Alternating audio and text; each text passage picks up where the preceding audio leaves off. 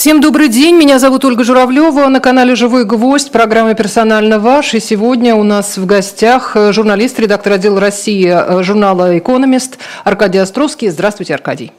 Добрый день.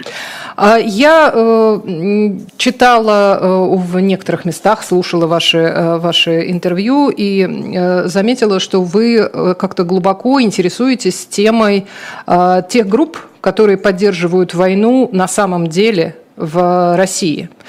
И э, в частности, вот этих вот э, скрытых, может быть, элит, которые на самом деле, э, ну, если не бенефициары, то, во всяком случае, вот эта группа поддержки. Вы соглашаетесь с, эти, с этой идеей, которую высказывают вот в некоторых публикациях, что на самом деле народ не имеет никакого отношения к этой вот массовой поддержке, а, собственно, за войну вот, ну, либо молча, либо как-то скрыто, э, либо там нехотя выступают именно вот эти вот начальники, какие-то там руководители силовых и несиловых структур и так далее. Как вы считаете? А, Оль, ну здесь сложно а, просто да, э, как бы что-то считать, не опираясь на реальную информацию. И реальная информация у нас есть из двух э, фактически источников. Первый у нас есть соцопросы, а, разные соцопросы, левадовские соцопросы, э, соцопросы штаба Навального, а, соцопросы Russian Fields, э, фокус-группы и так далее. Это один источник как бы, информации о том, других у нас нет, потому что вообще идея, что есть некий народ, ну, поскольку народ это тоже есть абсолютная конструкция, ну да, есть социологические опросы э, населения Российской Федерации. А, это первое. Второе, э, что у нас есть, это, а, собственно, разговоры с той частью элиты, которая э, хочет и может разговаривать так или иначе, которая, конечно, больше относится вот к технократической, такой скорее обслуживающей бюрократии, а, которую когда-то называли системными либералами, которые, очевидно, таковыми себя считали, которые занимаются экономикой. И есть э, публичные высказывания э, и действия а, милитаристской э, части элиты. Вот, собственно, источники, на которые мы можем опираться. Никаких других, а, естественно, мы не знаем, а, что думают на самом деле. Я, мне кажется, вообще, что не, не так важно, что а, когда задается вопрос, а что люди думают на самом деле, я предпочитаю про это говорить, что так сказать, люди думают то, что им выгодно думать. А, И уж, наверное, в соцопросах, э, э, прежде а... чем ответить, тоже не всегда это да. подлинные чувства. Да, конечно, но так или иначе, я тут никакой, никаких новых вещей не скажу, наверное. И все-таки я, так сказать, да, я безусловно, это есть часть картины. Если говорить в чем э, чем вообще я занимаюсь, чем мы занимаемся в журнале Economist, то, естественно, мы занимаемся предметом изучения войны и описанием ее. Э, и то, о чем вы говорите сейчас, вот эта социальная, э, социологическая картина, это часть этой войны, это часть этого фронта. Также я занимаюсь там военными какими-то вопросами и, э, и тем, что происходит в украинском обществе, в украинской политике, потому что складывается общая картина именно из этих трех частей. Нельзя писать о войне не понимая структуру э, вот социологическую э, мнение в России и в Украине на самом деле, да, потому mm-hmm. что это, это, это на самом деле никакая же не военная операция, это большая война между э, странами и, и населениями. А, значит, что мы можем, опять же, не открою никакой Америки, тут практически все соцопросы так или иначе сходятся в том, что есть две более-менее полярных позиции э, военных э, патриотов, э, таких милитаризи, вот, милитаризованных, э, э, рассерженных патриотов, э, вот, которые активно поддерживают войну, которых приблизительно там 20%, ну, варьируется от 15 до 25%. Это в России? А, то, угу. В России. А, и есть примерно 20%, ну, а грубо, грубо говоря, тех, кто против этой войны. Кто и составляет аудиторию эхо Москвы или того, живого что гвоздя. живого гвоздя, эхо, которое в Берлине, дождя, медузы, а, и так далее. И других нежелательных организаций. И, и других нежелательных организаций. Про это можем тоже поговорить, потому что у меня самые нехорошие в этом смысле ожидания в связи с объявлением дождя нежелательной организации. Я думаю, что это подготовка к еще одной волне и мобилизации, и репрессий.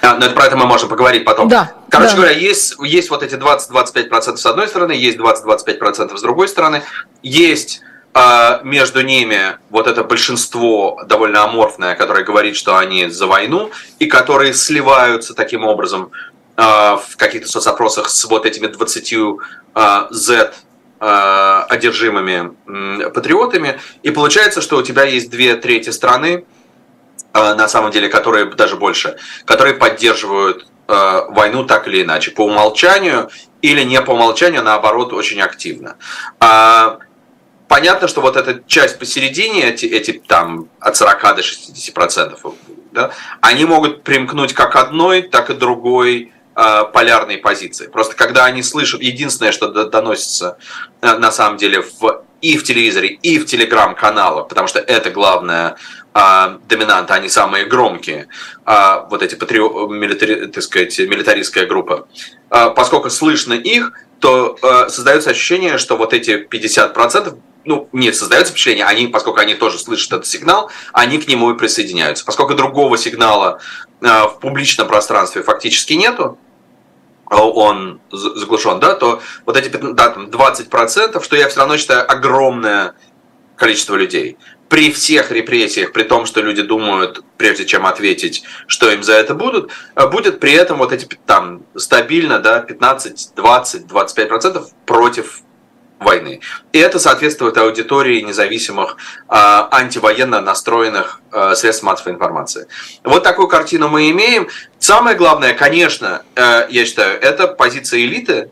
Э, на «Медузе» только что вышла очень, по-моему, важная, интеллектуально важная статья э, исследовательская, угу. которая, в которой э, как раз про этот вопрос, э, э собственно, народ или элита, э, где на самом деле очень точно описывается позиция вот этого не, непростого советского человека. Левада э, долго проводил исследования о простом советском человеке, и вообще есть такая, ну, весь, весь народ как бы же поддерживает войну, э, и, соответственно, что делать? Тут ничего уже не поделаешь. Э, дело, конечно, не в народе, который народ сконструированная, э, во-первых, конструкция, во-вторых, народ в любой стране, большинство всегда солидаризируется с наиболее громко звучащей позиции с той или с другой стороны, потому что народ вообще не знает, что он думает. Он думает то, что думает элита. А вот что думает элита, действительно очень важно. И в этом смысле элита как и милитаристски настроенная, и элита технократическая, которая лишена или сама себя решила, сама себя решила этой субъектности, и которая поддерживает, консолидируется с этой войной, таким образом заявляя, что она тоже никакая не элита, на самом деле, что она не может ничего заявить, даже если эта война ей не нравится. А мы знаем, что эта война ей не нравится. По разговорам э, с людьми мы и с самого начала, с самого первого дня войны мы знали, что вот этот блок, естественно, не поддержит, это была бы дикость, да, если бы он поддерживал э, вторжение, полномасштабное вторжение российских военных войск э, в, в Украину. Они их не поддерживали, сделать они ничего как бы не могли, как они считают, они ничего и не делали, и таким образом они себя рассматривают как либо заложники этой ситуации, либо консолидируются с, э, с властью в ужасе от того, что может произойти, если Путина не будет. И Путин оказывается, этот режим оказывается его силой именно то, что это такой ржавый гвоздь, на котором все держится. Потому что если этот гвоздь выдернуть, то все посыпется. И вот ужас того, что все посыпется, непонимание, что нужно в этой ситуации делать, нежелание взять на себя ответственность, главное, нежелание взять на себя ответственность и, собственно, обеспечивает поддержку войны среди элиты, а значит и среди а, населения, потому что оно не слышит альтернативной повестки.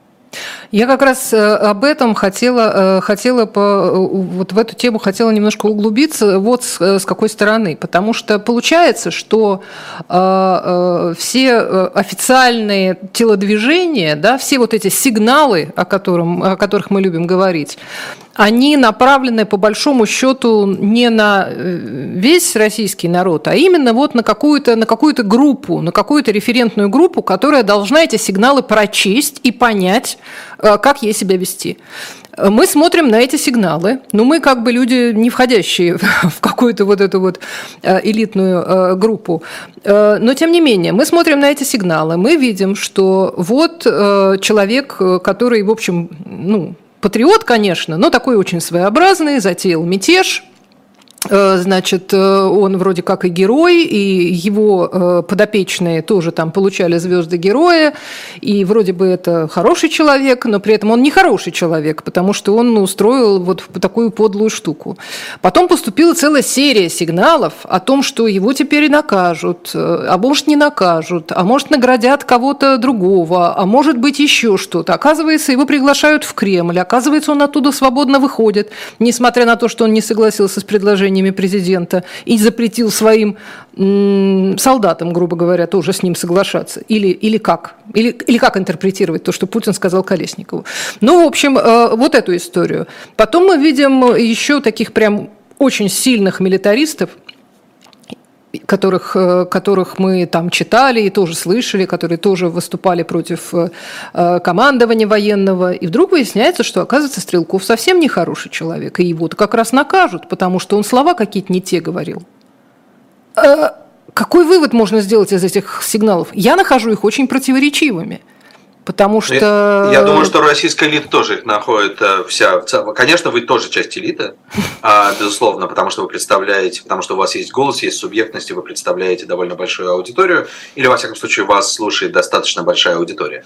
А поэтому я бы тут не, не как бы не говорил, что мы не вы тоже элита, а, да, Хорошо. и а, а, а, просто элиты разные бывают, разные элитные группы. А академик Сахаров, безусловно, был элитой, при том, что сидел в заключении э, под домашним арестом фактически в городе Горьком, да, но он был элитой.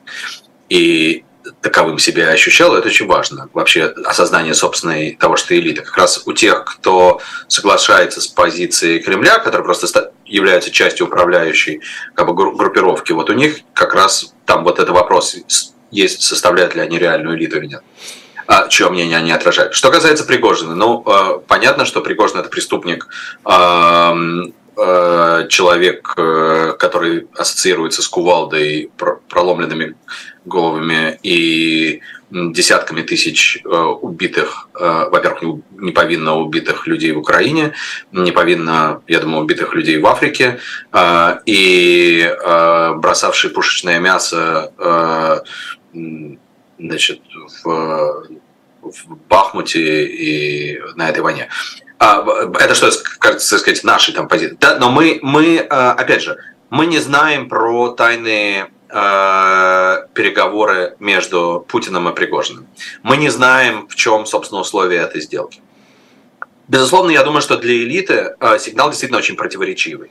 И мы это видели по, собственно, ее реакции. Опять же, я предпочитаю не углубляться в какие-то конспирологические эм, э, истории, тем более, что я не обладаю информацией и фактами о том, в чем, собственно, согла- э, да, были условия этой сделки и что было в голове э, у Пригожина. Но мы можем э, э, анализировать ту картину, которую мы видели, которая разворачивалась в публичном пространстве. И я хочу сказать, что я думаю, что для, для большинства людей, э, которые занимаются, собственно, управлением страны, то есть государственного аппарата, бюрократии, они тоже не посвящены, а, точно так же, как вы и я, они посвящены в условия этой э, сделки э, между Путиным, Пригожиным и как все это разворачивается. Они тоже следят по общим сигналам. Значит, что видно по вот этим сигналам?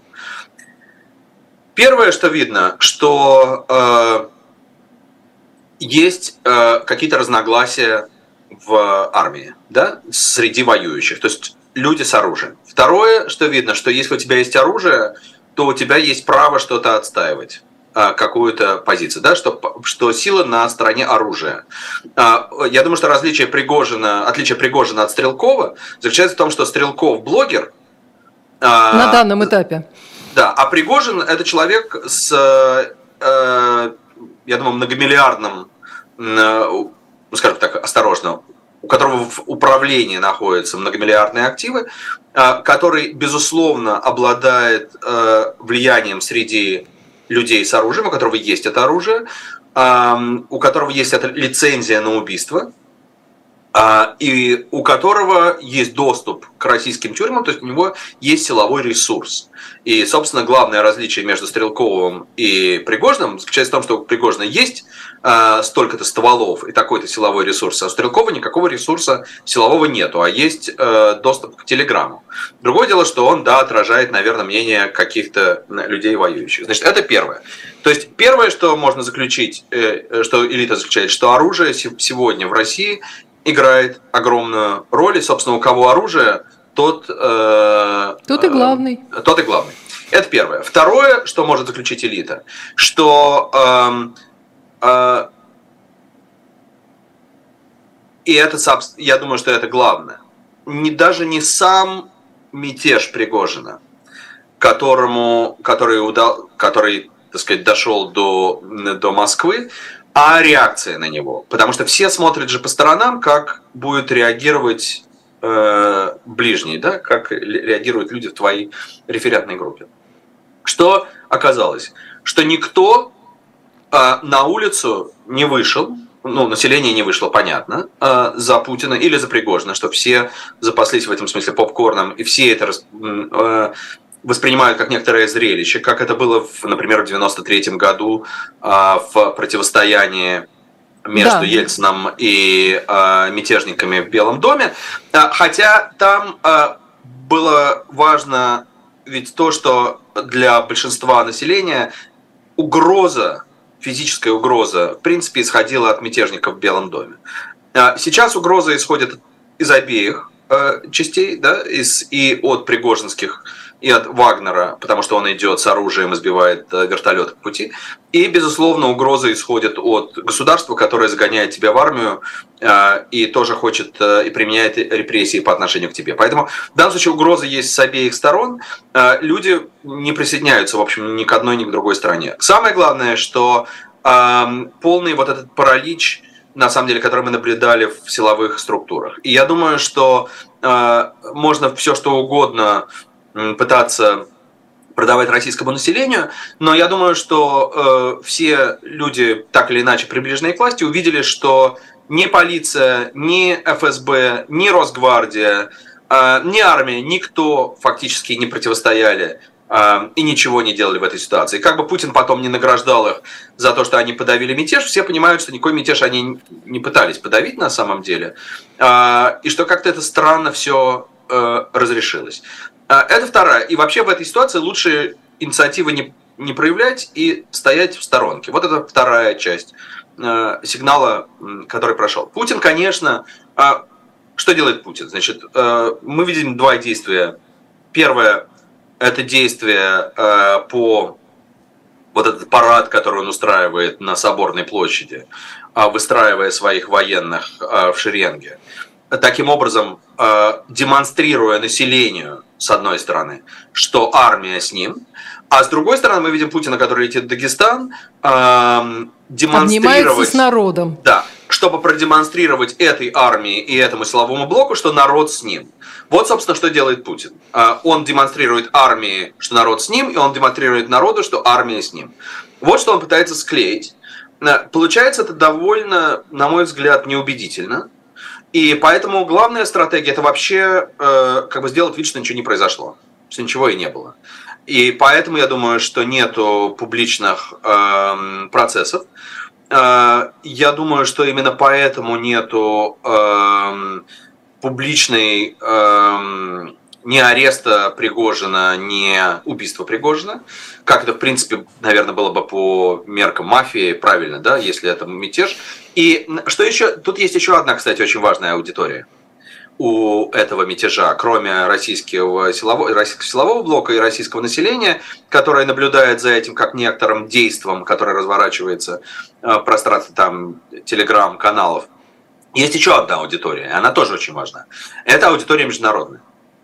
И вот. речь идет не о Байдене и о э, премьер-министре Великобритании Сунаки, а и западных странах, потому что они, в общем, и так при, приблизительно понимали, э, что путинская власть, она очень нестабильна и никакой поддержки на самом деле нет. Э, что гораздо важнее, а, аудиторией являются авторитарные лидеры, э, например, Эрдоган, Например, э, саудовские, э, правительство в саудовской, э, в Саудитах, в Саудовской Аравии, в, конечно, в Пекине. А, потому что с точки зрения Эрдогана, вот просто поставим себя на его место, да, он тоже подвергался такой попытке мятежа, ну, он очень жестко да. э, раз, он, разобрался с этим мятежом. Да, и он, э, как мы помним, очень жестко и быстро с ним разобрался, публично, чтобы никому... И начались очень мощные волна репрессий. Тогда Эрдоган наблюдает за тем, что за путинскими действиями, отсутствием э, реакции публичной, э, он тоже принимает это к вниманию, начинает думать о том, насколько Путин на самом деле силен. Потому что их отношения тоже строятся на понятиях э, силы. И я думаю, что э, некоторая, ну, такая демонстративная позиция Эрдогана, его демонстрация поддержки Украины э, последнее время, она связана тоже с этим ощущением, что Путин слабее, что так можно. Э, на самом деле, я думаю, что для Путина это очень важно, э, что то, что тебя про тебя думают как бы автократы в, в клубе автократов, будь они в Центральной и в Средней Азии, будь они в э, Китае, будь они в э, Турции, я думаю, что это, конечно, довольно сильный удар по его репутации. А, и эта трещина, эта трещина может зарасти, ну, как после вот перелома э, руки может, конечно, но... Эм, но рука кривая останется. Но она останется она, конечно, будет слабее, да, то есть на, в следующий раз она может не выдержать такого, да, э, такого стресса. Поэтому э, я думаю, что мы еще не видели долгоиграющих последствий всего этого, но то, что это был шок, э, я считаю, что да, это был шок. И когда говорят, что ну вот, а элита консолидировалась вокруг Путина в результате, э, потому что она испугалась, что может быть еще оказывается и хуже, может прийти Пригожин, я к этому, честно говоря, отношусь с долей скептицизма, потому что от того, консолидировались они вокруг Путина или нет, есть у них еще одна причина оправдать свое поведение, то, что они поддерживают, на самом деле, так или иначе действия, это играет довольно малую роль во всей этой ситуации, потому что э, они и так поддерживали, сейчас они больше поддерживали, на самом деле никакой субъектности особенной у них нету, действий они никаких предпринимать э, не собирались и не собираются, а они продолжают вот идти в этом русле, эм, принимая на себя роль либо жертв, либо идиотов, либо Э, оправдывая свои действия тем, что они не, так сказать, пытаются поддерживать российский, российское население, что, ну да, такая позиция, можно с ней соглашаться или нет, э, другой вопрос. Поэтому я думаю, что, что касается Пригожина, то самое главное, эффект этого, собственно, мятежа и каков будет этот эффект в дальнейшем, и какие стрессы будут возникать, он э, в большой степени зависит от событий, которые разворачиваются на фронте. Но при этом э, вот вторая часть вот этого сигнала, что э, чего раньше, мне кажется, не было, во всяком случае, в таких объемах, когда, что называется, начинает хватать своих. Либо своих, либо достаточно нейтральных э, потому что ну, то, что ругали всячески Шойгу, там разные телеграм-каналы и разные там патриоты, Z-патриоты, и как раз горячие, горячие сторонники войны, это, в общем, не новость. А, ну, Пригожин пошел дальше, ладно, это вот особая статья, но после того, как Пригожину за это, вот, собственно, за это пока ничего особо не прилетело, прилетело, видимо, за это ну, Стрелков как бы из этой тоже группы, из людей, которые считали, что вот в армии не все в порядке. Mm. Ему, видимо, за это прилетело, потому что вот этот вот э, казус э, политзаключенного, э, то, что вот Навальный высказался, что в данном случае Стрелкова задержали за слова за э, слова, которые, в общем, ну, ему трудно, трудно вменить, как действительно там что-то у него там, у него это а, призывы к экстремизму, э, к оправданию экстремизма, то есть как-то вот вообще, ну, странно. Я думаю, что ему прилетело, э, я думаю, что они не думают такими категориями, честно говоря, за Пригожина или просто отыграться на Стрелкове. Я думаю, что вообще это люди в функции, у них все гораздо более эм, как транзакции, они гораздо более, они технократы и в своих репрессиях тоже, они думают о том, что, что им выгодно, что не выгодно. Я думаю, что они понимают э, вот что, что Пригожин не просто учинил э, мятеж, что очень важно, Пригожин э, этот мятеж э, обставил и, обла, э, так сказать, э, да, упаковал в некую э, повестку. А, медийную повестку. А, естественно, он просто взял этот плагиат, а, он взял просто лозунги Навального. Я думаю, что он их взял именно понимая, что или чувствуя, что Навальный наиболее эффективный оппозиционный лидер, настоящий политик. И он понимает, что это работает. Вот он понимает, я думаю, что Пригожин понимает или чувствует, что то, что говорит Навальный, а, и те лозунги, которые а, выдвигает Навальный, это имеет на самом деле резонанс. Это живое, это реальное. В отличие от пропаганды путинских телевизионных каналов, которые все про вранье и про фейки. Конечно, Пригожин понимает, что вот правда, да, что суть э, и того, что говорит Навальный, она э, именно на этой стороне, и то, что говорит Навальный, это звучит. Именно поэтому он в тюрьме потому что это а, представляет собой опасность. А он начал апеллировать, он Пригожин, к определенной аудитории. Собственно, в чем, в чем сущность этого, а в чем отличие этого конфликта а, Пригожинского от всех других конфликтов, которые мы наблюдали а, все годы путинского правления, когда, не знаю, генерал Сугробов или Колесников а, попадали в да, в застенки собственных э, в, там, ФСБ, или один из них, выпад, так сказать, они выпадали из окна. А отличие здесь в том, что Путин всегда, э, и мы это знаем, и так делает не только он, собственно, разжигает конкуренцию между разными силовыми группами, таким образом э, создавая конфликты внутриэлитные, что позволяет ему управлять этим процессом. А он больше всего, он очень боится консолидации, любой консолидации, внутри ФСБ консолидации, внутри армии консолидации. На самом деле конфликты между разными, например, силовыми структурами в России особенно а, стали разжигаться после дела ЮКОСа. А, потому что ЮКОС, а, поскольку это было такое большое дело, что оно консолидировало всех, все эти силовые структуры, и Путину потом нужно было их как-то дробить. Это такие конфликты, которыми он считает, что он управляет. Э, да, вот чтобы они между собой ругались, и это его делало бы единственным возможным арбитром, к которому все апеллируют. Что произошло в этот раз? Этот конфликт стал неуправляемым. И люди стали, э, и Пригожин апеллировал не к Путину, то есть, хотя он мог, так, так, да, он как бы шел донести правду э, до Путина, на самом деле он апеллировал к населению, а к части пространства и медийного пространства тех, вот кто, опять же, читает Стрелкова, неважно, какие у них между собой отношения совершенно. Но он понимает, что есть некая референтная группа, есть некая часть а, электората, в сущности, да, к которому можно апеллировать. Что делает Путин в этой ситуации? В первый день, в чем, собственно, слабость Путина? Он выходит на центральное телевидение и апеллирует через телевидение к российскому населению и к армии, через телевидение. То есть этот а, конфликт выплескивается в публичное поле. Это становится неуправляемый конфликт. Поэтому мы говорим о том, что начинается, собственно, что это трещина среди, может быть, не раскол элит, но, в общем, это раскол в том смысле, в каком он становится публичным.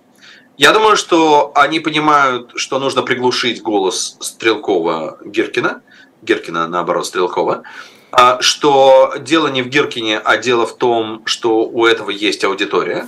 Что, то есть, продемонстриров... что простите, простите, то есть получается, что вот это вот э, э, послание Пригожина, условно говоря, оно так хорошо э, подошло под э, аудиторию как раз э, Стрелкова-Гиркина, что э, теперь лучше убрать Гиркина, чем Пригожина. Да, надо убрать ретранслятор, да, надо убрать, собственно, средства, потому что Гиркин это просто средство массовой информации, больше ничего. Нужно убрать этот, э, этот ретранслятор, нужно убрать, э, собственно, отнять площадку. Э, Оль, как мы помним, путинские вообще репрессии э, начинались да, с закрытия НТВ, а, потому что медиа э, в медийный наш век ужасный, оно, конечно, имеет огромную силу. И нужно сначала, прежде чем разбираться было с, если вы помните последовательность репрессий в 90-е годы, сначала было НТВ, а потом был ЮКОС. Да, Гусинский не был таким олигархом, каким был э, Ходорковский по финансовым угу. возможностям и весу. Но сначала нужно было убрать ретранслятор, сначала нужно было забрать ОРТ у Березовского, а НТВ у Гусинского, поставить средства массовой информации под контроль, а, а потом, потом уже можно было, а потом уже можно было арестовывать Ходорковского. В этом смысле мы не знаем, что будет с Пригожиным. Может его и посадят, может его и убьют, а может и нет. А, но нужно убрать ретранслятор. Сейчас нужно зачистить э, медийное пространство. Как с одной стороны, в смысле вот этой телеграм да, э, патриотической аудитории, так и со стороны, еще раз зачистить со стороны дождя. Угу. А... Мы уже подошли, подошли, в общем-то, к дождю. Я только хотела еще э, не забыть, что э, меня тоже очень как-то ну, поразило выбор э, в качестве обвиняемого и в качестве жертвы Бориса Кагарлицкого. Человека, в общем, тоже совершенно вроде бы не из той как сказать, не из, ну, не из той тусовки, на которую обычно обращали внимание все эти репрессии. Не, не... Потому что я думаю, что они понимают. Про это написал, по-моему, э, в своем телеграм-канале «Я видел Прилепин», про Кагарлицкого, что это огромная ошибка, а, что если будет атака на Кагарлицкого, потому что Кагарлицкий, я тоже, честно говоря, не очень так знаю. Он уже этапирован в Сыктывкар, по-моему, если я вот а, ничего не путаю. Я не очень, так сказать, знаком прям близко с идеями и, и работами Кагарлицкого, но э, Прилепин это довольно точно определил, сказал, что поскольку э, это левая аудитория, э, это радикально левые взгляды, а левая повестка очень влиятельна, собственно, вот поэтому это как раз подтверждает то, что я сказал, что дело не в Стрелкове, а дело в аудиториях. Да, и, и у, у Стрелкова есть аудитория рассерженных патриотов, у Кагарлицкого, наверное, да, есть история э, левого движения, аудитория да, левых идей, э, левых э, лозунгов. Вот, собственно, им нужно зачистить и попытаться восстановить монополию на информационное пространство, которое потеряно. Которое реально потеряно, потому, а она потеряна в, в результате диверсификации, собственно, источников информации и снижение доли а, телесмотрения в разных группах возникновения и да, наращивание телеграм если телеграм аудитории телеграм-платформы, потому что в Телеграме нету первого канала, да, нету его, его сложнее зачистить. Там есть многоголосие, и, собственно, с этим они, они пытаются убрать э, из этой картины э, они пытаются ее централизировать, они пытаются консолидировать свое влияние на медийное пространство. Для этого они пытаются изъять из этого пространства наиболее ярких э, спикеров, апеллирующих к тому, к тому или иному э, да, части социальной, э, социального ландшафта в России. Ну, мне каждый раз кажется, что это уже вот из разряда анекдота про этого несчастного дракошу, который с бабушку съел, дедушку, папу, маму, и кто ты после этого сирота. Потому что э, уже понятно, насколько зачищено, скажем, вот, ну, наше, условно говоря, наше медийное пространство. Мы вот сейчас перейдем обязательно к дождю в том числе. Насколько там, я не знаю, там крайних, э, даже, даже не медийные, а просто идейное пространство. Уже, уже много лет оно уже вычищалось, вычищалось и вычищалось. И сейчас, ну, мы, мы не забудем, что левых преследовали, в общем, тоже разных, разных левых, преследовали в разных обстоятельствах. Мы помним Удальцова, который отсидел уже за, за, за болотную, и много-много всякого происходило. А сейчас какой-то пошел уже, мне кажется, очень широкий круг, потому что, ну, Стрелков, ладно, это отдельная история, но тоже Кагарлицкий человек, в общем, не, не то чтобы очень Э, радикальный, не то чтобы он очень такой вот прямо заметный. И почему доходит вот даже до таких, э, до таких сюжетов, но, непонятно. Но потому, именно поэтому, потому что мы, мы, мы, вот как, мне кажется, я говорил, что поскольку у тебя есть э, некий спектр мнений, у тебя есть э, два мнения с разных сторон, да, полярных, там, например, антивоенные, военные, левое и ультраправое, э, но и то, и другое критикует Э, со своих позиций то, что находится в центре. А в ситуации, когда э, на самом деле побед на фронте нету, когда все расплывается, когда элита начинает крутить, что происходит на самом деле. Элита и население начинает... Почему эффект Пригожина э, так возник? Потому что все зачищено, как вы говорите. А вдруг возникает какой-то голос. Люди вообще крутят головой по сторонам и прислушиваются к разным голосам. Когда все зачищено, когда, когда все тихо, то любой, даже слабый голос, он кажется очень громким. И в этом зачищенном медийном пространстве, поскольку зачистить все совсем можно только средствами э, тотальных репрессий, на которые тоже непонятно, есть ли у этой власти э, возможности э, и уверены ли они, что они могут э, совершить массовые, э, да, массовый, э, очень массовый террор, э, такой, как был в сталинское время или такой, который есть в Северной Корее э, сегодня или в Туркменистане. Поскольку, я думаю, уверенности такой нету, то э, все время будут возникать какие-то голоса. И на фоне тотальной там, лжи, тотальной пропаганды или тотальной тишины и согласия, любой голос, который будет выделяться, он будет привлекать к себе внимание. Что, собственно, мы и видим. И мы видим судорожные попытки а, Кремля, так сказать, убрать эти голоса, восстановить эту, эту картину а, тотальности информации а, и контроля над этой информацией, что должен быть только один голос. Э, конечно, для Путина гораздо опаснее голос э, антивоенный, чем военный. Э, кстати, что проявил еще эта история со Стрелковым, что, опять же, эм, ну да, в Телеграме у него большая аудитория, но когда, собственно, его арестовали, вышли, собственно, очень немногие к... Поддержать его у суда, да. Поддержать его у суда. Но это до поры до времени. Я думаю, mm что это вообще все до поры до времени, потому что, ну, люди опасаются выходить за что бы то ни было. А, другое дело, что я думаю, что элита даже, э, или люди в окружении, э, приближенные к Кремлю, те, у кого могут быть амбиции, а ведь это все про людей, это же все про людей. У людей есть свои личные всегда амбиции. Есть более активные, есть менее активные. А я думаю, что у людей, у которых есть э, так или иначе амбиции, сейчас они очень прислушиваются и рассматривают это общее пространство, и смотрят, где отзывается, собственно, где есть, к кому можно будет апеллировать, где сначала должна возникнуть вот эта среда, а, который создает запрос на высказывание. Собственно, Пригожин это и показал, что он почувствовал какой-то запрос, довольно смутно еще. Он, он знает, что есть запрос на Навального, условно говоря, вот это нам не, не, ну, не да, брать, не они воровать. врут, они воруют, да, эти продажные да, не там, не воровать, чиновники, продать. генералы и При так этом далее. у него есть собственный конфликт, и то, что он облеч... вот еще раз, то, что он это а, для решения вполне возможно изначально какого-то бизнес-конфликта, там, конфликта по понятию внутри одной группировки военизированной, то, что он использует политическую публичную риторику, мне кажется, это и есть э, важное.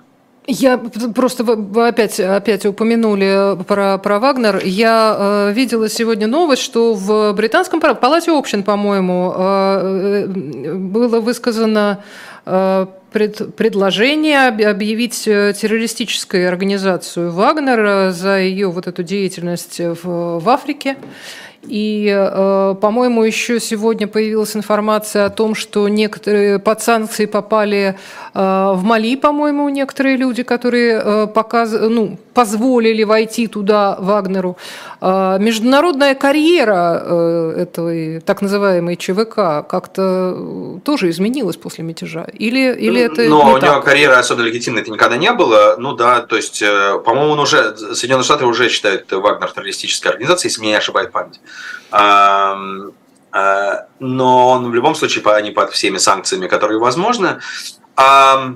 Я думаю, что сейчас у э, и британских политиков, европейских политиков, американских политиков, э, опять же, в результате э, этого мятежа возникло представление, я думаю, что оно не безосновательно, что есть возможность хотя бы, хотя бы надо попробовать. Сейчас лишить э, Путина поддержки среди африканских лидеров. Тем более это сейчас очень актуально. Вот прям в, среди в этот момент. авторитарных лидеров, да, э, пытаться попытаться его изолировать и от тех, кто его до этого поддерживал. В этом смысле террористическая организация, да, конечно, а какая же она еще? Она, конечно, террористическая организация. А, ну, с другой стороны, в общем, и то, что делает Кремль, это а, террористическая организация. А, здесь уже, что это террористическая организация с которая осуществляет терроры по отношению к соседнему государству и к собственному населению, и при этом обладает э, потенциалом э, ядерного вооружения. А не будем об этом тоже забывать. Но я думаю, что вот в этих заявлениях это попытка как раз отрезать а, поддержку, да, раздробить, а, отрезать э, поддержку а, стран того, что на Западе называют глобальным югом, угу. в сущности страны Латинской Америки, Африки и Тихоокеанского региона. А, Еще, э, насколько я помню, из последних новостей э, э, есть еще, ну, во-первых, вот на этот, на, в этом, на этом африканском форуме как-то меньше гораздо стран, чем, чем было раньше. То есть действительно поддержка снижается, тут это как бы не, не, не удивительно. Но по поводу глобального юга, мне кажется, что была сегодня информация о том, что Шойгу, по-моему, с Э, с КНДР ведет какие-то какие разговоры.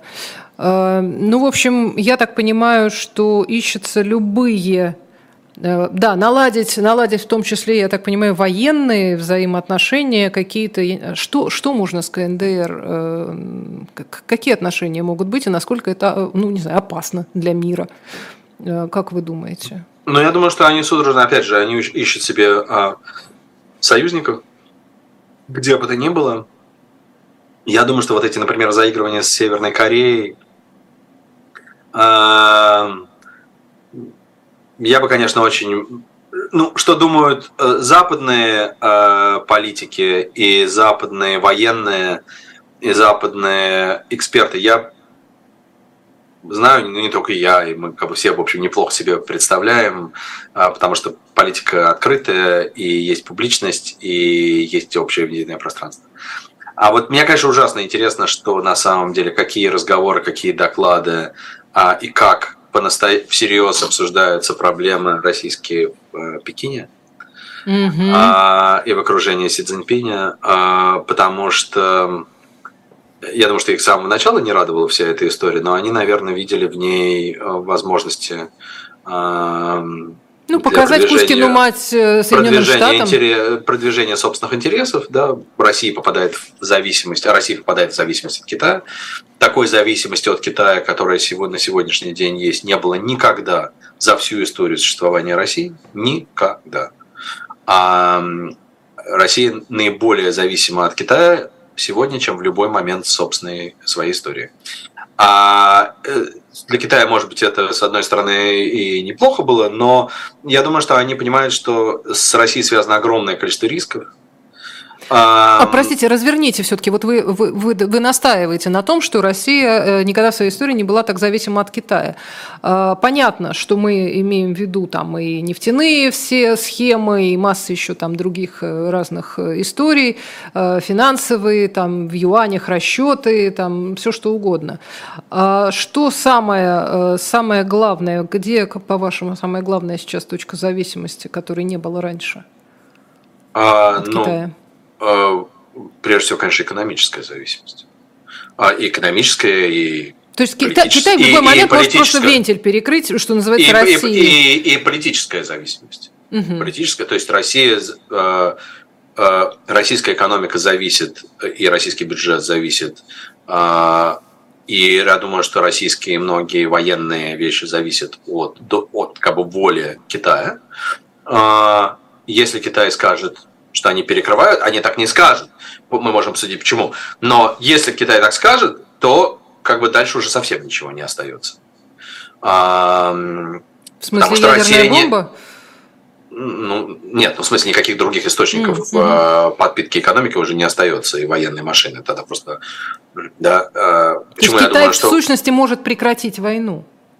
Ну, Китай и Индия могут прекратить. То есть я думаю, что, например, опасения Путина по использованию тактического ядерного оружия а, связаны во многом именно с этим, потому что в этот момент при таком применении ядерного оружия выяснится, что но это такая линия, которую ты перешел в э, представлении Китая и Индии, потому что, ну, с точки зрения Китая это может быть сукин сын, но это твой сукин сын, в смысле Путин, э, может быть, там режим слабый, и это твой младший брат, а, но он э, хотя бы рациональный, как бы, ну, полурационально, во всяком случае, действует, твой младший брат. А тут окажется, что он никакой не брат, а что просто идиот потому что э, просто отмороженный кретин. Потому что если уж говорить о применении ядерного оружия, ну, Китай тоже мог бы его применить на, по отношению к Тайваню, например. Ну, не применял же.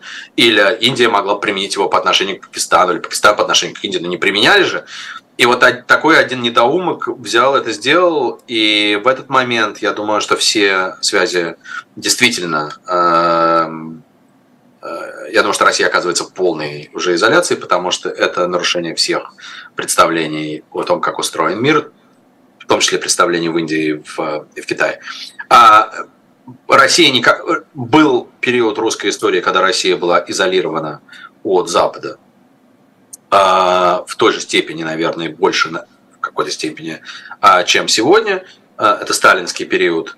А, который начинается с 29 года, но mm-hmm. особенно, а, эм, конечно, достигает своего пика в конце 30-х сначала и главное после войны, с 48 по 50 ну, а, третий год. Угу. А, да, но в этот момент а, Россия, советская экономика а, в несколько раз, по-моему, больше китайской экономики, и Китай слабая страна. А, Китай в этот момент зависим от Советского Союза, а не Советский Союз от Китая. Вот такой ситуации, когда одновременно Россия настолько изолирована от Запада, и при этом а, китайская экономика а, настолько превосходит по размеру российскую экономику, такой ситуации в мире никогда не было. А поэтому я и говорю о вот этой э, исторической да, невероятно высокой зависимости от Китая. Другое дело, что Китай понимает, что... Я думаю, что у Китая есть два страха. Они связаны между собой. Три страха. Первое – это такой стратегический страх, связанный с Соединенными Штатами. А, а что касается России, то я думаю, есть два страха. Первое, что этот режим посыпется – а, потому и что... будет непонятно, кто э, может Ну, потому что они всем. инвестировали... Нет, потому что они очень инвестировали в этот режим. А, Си Цзиньпинь публично поддержал Путина. И поддержка режима, который разваливается, это плохой, очень плохой сигнал для самого Китая внутри. И Китай до сих пор изучает э, опыт 89-91 года распада Советского Союза, и это остается главным страхом коммунистической партии китайской, что произойдет вот еще раз такое же. И один раз Китай пережил распад Советского Союза, а второй раз может уже не пережить. Это первое. И второе, что в результате этого распада и в результате этого бардака, который может начаться в России, придут некоторые силы, э, более прозападно настроенные, и русские совершают тоже предательство, как считает Китай по отношению к китайцам, которые они всегда совершали, что в удобный момент они поворачиваются спиной Китаю и лицом к Западу, потому что они такие же, на самом деле, европейские, примерно так же устроены, как европейцы. Поэтому Китаю, безусловно, выгодно до поры до времени, э, что Путин, э, там, противостояние Западу, все это хорошо. Но это выгодно, пока не начинается распад внутри России. Потому что когда он начинается... То есть слабая, то воз... но не до конца, не разваливающаяся. Да, да потому, что, угу. потому что распадающаяся Россия – это есть угроза внутренней стабильности Китая. Mm. Внутренней стабильности Китая. Как все сложно, у всех сложно. Э, я э, хотела еще вас спросить, почему вы считаете, что э, объявление телеканала «Дождь» обеих, в, обе, в обеих редакциях нежелательной организации – это очень важный сигнал? А, потому что мы видели по всем предыдущим, по всему предыдущему опыту, что эм, какому-то действию, репрессивному действию э, по отношению к собственному населению или агрессии, скачку агрессии по отношению к другим, э, ему предшествует э, еще более тотальная зачистка медийного пространства. Да, То есть это сигнал будущих репрессий. Да, да. Я думаю, что угу. это, что, ну, если вот так подумать, что с чем я, у меня нету никаких доказательств, естественно, у меня нет информации, у меня есть только наблюдения. Я думаю, что закрытие, не закрытие, а объявление нежелательной организации, то есть, что такое объявление нежелательной организации? Это криминализация потребления контента дождя. Вот, собственно, что произошло.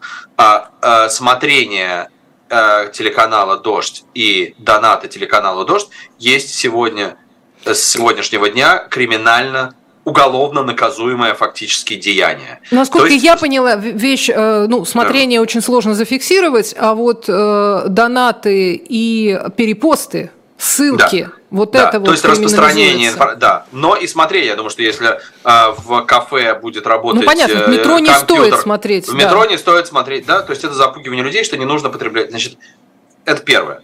Теперь вопрос, какую именно информацию сегодня Кремль считает, что вот вчера было нормально ее потреблять, и сегодня ее ненормально потреблять. С чем связано это действие Кремля? Не просто же э, по графику подошла, э, э, подошло время дождя, или просто у кого-то вот э, кто-то обиделся на то, что дождь сказал. Значит, э, какой контент производил дождь, который нежелателен для э, российских властей? Я думаю, что он связан с мобилизацией, а,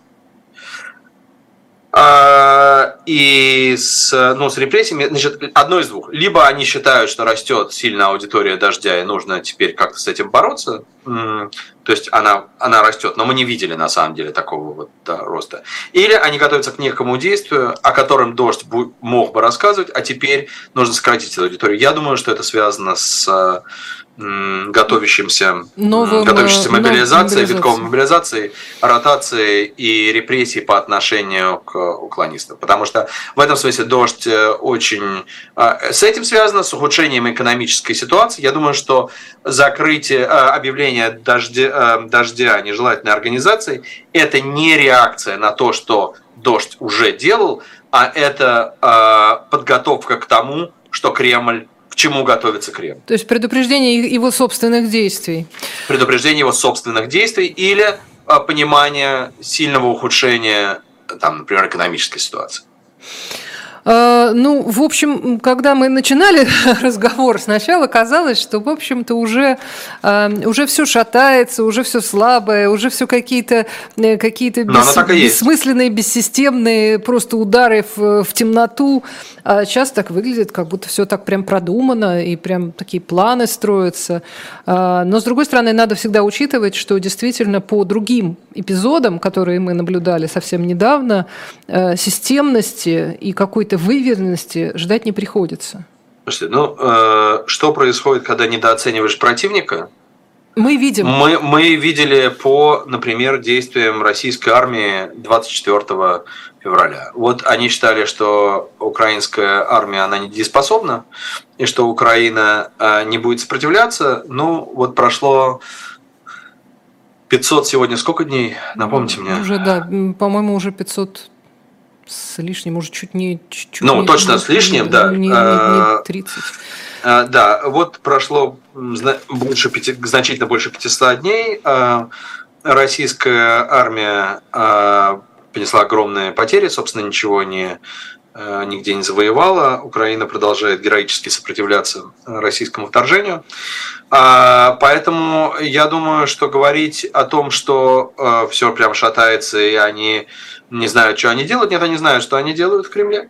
Э, в смысле репрессий, э, это не означает, что все стабильно. Нет, то, что, то, с чем мы начали, я думаю, остается абсолютно правильным. И э, в этом смысле вот точно так же, как действие в отношении дождя, это предупреждение некоторого дальнейшего хода развития. Я думаю, что и бунт Пригожина и реакция на него – это тоже знак того, а что будет дальше. Э, и в этом смысле это притеча, это предвестие э, того, что в русской истории называется смутой и смутным Смутное временем. время.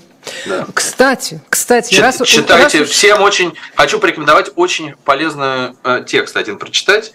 Я, я тоже хочу, Наверное, давайте вы Сома, сначала. Со, мой, мой, может быть, один из самых моих любимых текстов. Называется пьеса Борис Годунов. Да, кстати, хороший. И автор хороший, и пьеса замечательная. И я, кстати, тоже хочу порекомендовать чтение, потому что на shop.diletant.media можно э, аттракцион неслыханной щедрости можно купить э, все э, пять э, графических романов из серии «Спасти», «Спасти цесаревича Алексея», «Адмирала Колчака», «Принцев из Тауэра», «Царевича Дмитрия», «Емельяна Пугачева».